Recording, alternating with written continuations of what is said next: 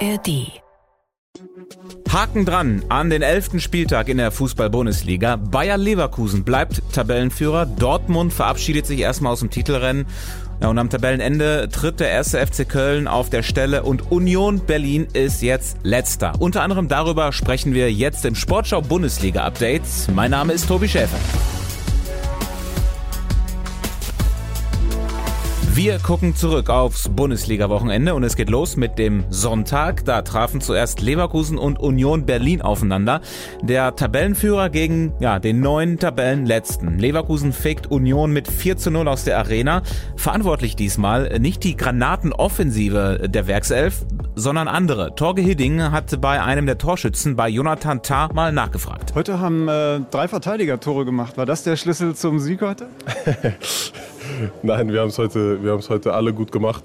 Ähm, freue mich, dass wir zwei Standardtore gemacht haben, ähm, weil, weil wir uns das vorgenommen haben, weil in letzter Zeit ähm, viele Situationen hatten, wo es eng war ähm, und äh, ja, unser, unser Co-Trainer Sebas äh, uns gut vorbereitet hat und äh, ja, wir es gut umsetzen konnten. Leverkusen hat jetzt schon elf verschiedene Torschützen, die meisten der Liga. Ja, und in der Tabelle sind es zehn Siege und ein Unentschieden. Noch nie hatte ein Team nach elf Spielen eine bessere Bilanz. Und auf der anderen Seite Union Berlin, neunte Bundesliga-Niederlage in Folge. Union jetzt ganz am Tabellenende und Trainer Urs Fischer nach dem Spiel auch im Gespräch mit Torge Hidding. Sie sind jetzt Tabellenletzter wenn man so will. Und Sie kennen die äh, Mechanismen des Geschäfts, dann wird halt gefragt, aber das Präsidium hat sich ja schon geäußert, hat, hat sich hinter Sie gestellt. Äh, kommen Sie selber ins Grübeln, äh, beispielsweise so wie Bo Svensson? Na, bleiben Sie kämpferisch? Nein, ich äh, äh, bleibe kämpferisch. Ich habe aber auch gesagt, es ist nicht eine Jobgarantie, dass man äh, die Situation äh, immer wieder äh, vom Neuen äh, beurteilt. Aber das liegt nicht in, in, meiner Hand. Und wie gesagt, ich glaube, über meine Person wurde in letzter Zeit genug geredet, genug geschrieben. am Schluss geht es um einen Erfolg des Clubs. Urs Fischer nach der Pleite von Union in Leverkusen. Danach trennten sich sich Bremen und Frankfurt 2 zu 2. Bremen gab dabei eine 2 zu 0 Führung aus der Hand und äh, einer der Bremer Torschützen war neun Nationalspieler Marvin Duksch. Er hat sich nach der Partie mit unserem Reporter Dino Bernabeo unterhalten. Marvin Duksch, 2-2 nach 2-0 Führung. Sie trauen, glaube ich, ein bisschen dem Sieg hinterher. Ist das richtig? Das ist absolut richtig, weil ähm, ja, wir über ja, 70 Minuten, glaube ich, ein richtig gutes Spiel gemacht haben. Viele Möglichkeiten noch hatten ähm, und ja, dann am Ende nicht äh, als Sieger vom Platz zu, äh, zu gehen, ist natürlich äh, sehr, sehr bitter heute. Und jetzt die Frage, haben Sie es alles überstanden? Sind Sie bereit für die Nationalmannschaft? ja, absolut. Ähm, ich freue mich schon mega drauf. Ähm, morgen es los für mich und ja, dann äh, geht es sehr, sehr viel zu lernen. Was ging denn die letzten Tage bei Ihnen so durch den Kopf? Weil Sie haben ja 29 Jahre lang eigentlich darauf hingearbeitet, mal so eine Einladung zu bekommen. Lässt man noch mal so ein bisschen so diese ganze Karriere ein bisschen Revue passieren nach dieser Einladung? Ähm, ja, das auf jeden Fall. Ähm, viel mit meinen äh, besten Freunden ausgetauscht, ähm, über viel nochmal geredet, was in den letzten Jahren passiert ist, ähm, wo ich mal war, wo ich jetzt ähm, stehe und ich bin sehr, sehr stolz drauf, ähm, dass ich diesen Weg eingeschlagen bin und freue mich jetzt auf die, äh, auf die nächsten Tage. Marvin Duksch jetzt also dabei bei den Spielen der deutschen Nationalmannschaft. Zum Abschluss des elften Spieltages gab es dann noch die Partie Leipzig gegen Freiburg und da war Jan Günther im Stadion. Wie schon unter der Woche in der Champions League in Belgrad brachte Xavi Leipzig früh in Führung. Gegen Freiburg war es die sechste Minute und wieder war es ein Schlenzer aus halblinker Position in die rechte Ecke. RB hoch überlegen, hatte weitere Chancen, doch in der sechsten Minute der Nachspielzeit des ersten Durchgangs kam Freiburg zum Ausgleich. Ein Wahnsinns-Solo von Merlin Röhl über den halben Platz veredelte der 21-Jährige mit dem 1:1 sein erstes Bundesligator. Vor 41.000 Fans die Partie in der zweiten Hälfte lange offen. Dann gab es nach Videocheck Elfmeter für RB. Openda verwandelte zum 2:1 und nur wenig später Konter für Leipzig. Baumgartner traf mit Wucht zum 3 zu 1. Und das war dann auch der Endstand. Jan Günther über die Partie Leipzig gegen Freiburg. Und von da gucken wir jetzt mal auf den Samstag in der Bundesliga. Und zwar auf die Bayern zuerst. Äh, es gab den 4 zu 2 Sieg gegen Heidenheim. Zwei Tore durch Harry Kane, der bei unserem Reporter trotzdem ein paar Fragen aufwarf. Was ist denn das für ein Monster? Was ist das für ein Typ? Was ist das für ein Killer?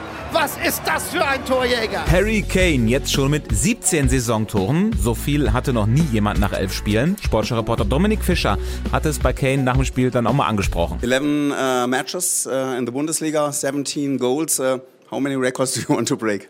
No, I'm enjoying it. You know, I'm loving uh, every second playing with this team. Uh, I know I'm going to get chances in, in the games and uh, see you.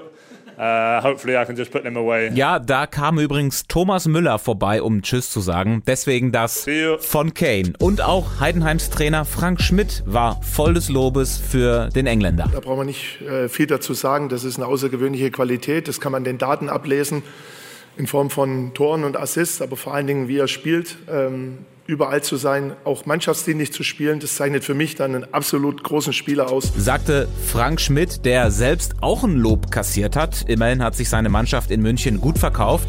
Und nicht nur deswegen hatte Bayern-Trainer Thomas Tuchel dann noch eine Bitte. Sie können den Trainer des Jahres die nächsten Jahre nach Heidenheim fahren. Da sind Sie immer richtig. Thomas Tuchel also in Geberlaune. Ja, und in Geberlaune war im Prinzip auch Borussia Dortmund. Keine gute Leistung sorgte für das 1 zu 2 in Stuttgart. Wobei angemerkt sei, dass der VfB auch richtig gut gespielt hat.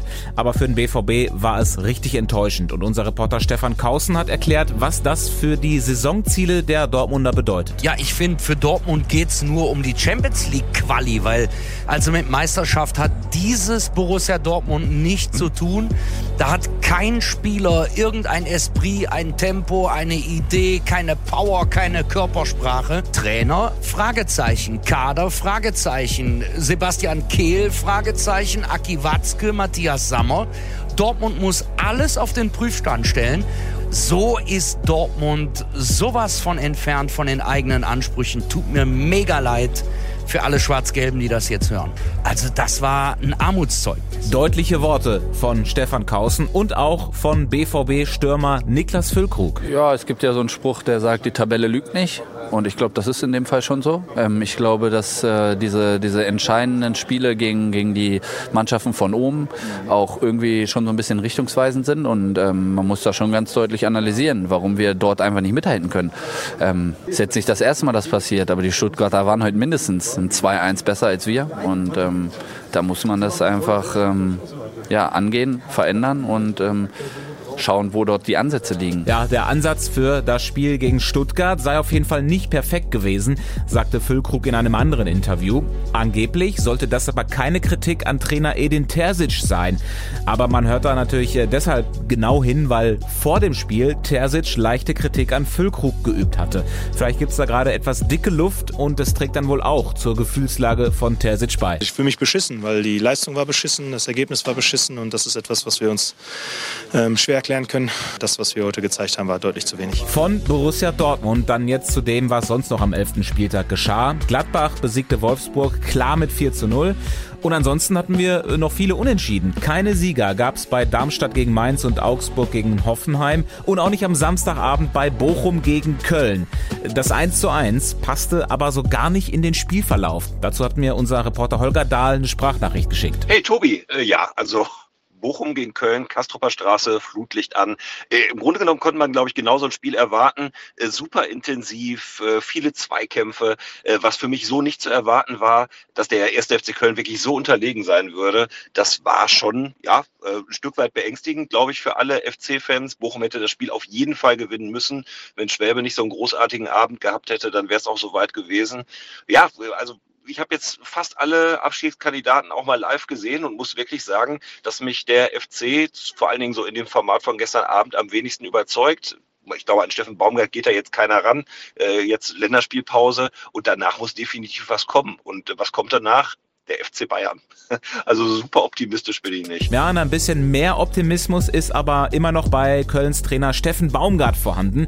Äh, der interessiert sich nämlich nicht dafür, dass manche sagen, Kölle Alarm, dass da bei einigen die Fantasie fehlt, wie der FC nach den Unentschieden jetzt gegen Augsburg und Bochum einen Schritt vorankommt. Ja, erstmal ist mir das scheißegal, was Sie für eine Fantasie haben oder andere, das muss ich mal so deutlich sagen, weil am Ende spielst du gegen Augsburg, gegen Bochum und Sie haben ja gesagt, auf Augenhöhe. Und Augenhöhe bedeutet, dass wir zwei Punkte gegen die Mannschaften geholt haben. Wir haben aus den letzten vier Spielen haben wir nur eins verloren und das zählt auch für den Abstiegskampf.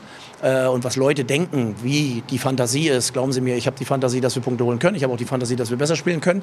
Ähm, was aber andere sagen, seien Sie mir nicht böse, wenn ich da vielleicht etwas, wie sagt man, dünnhäutig agiere.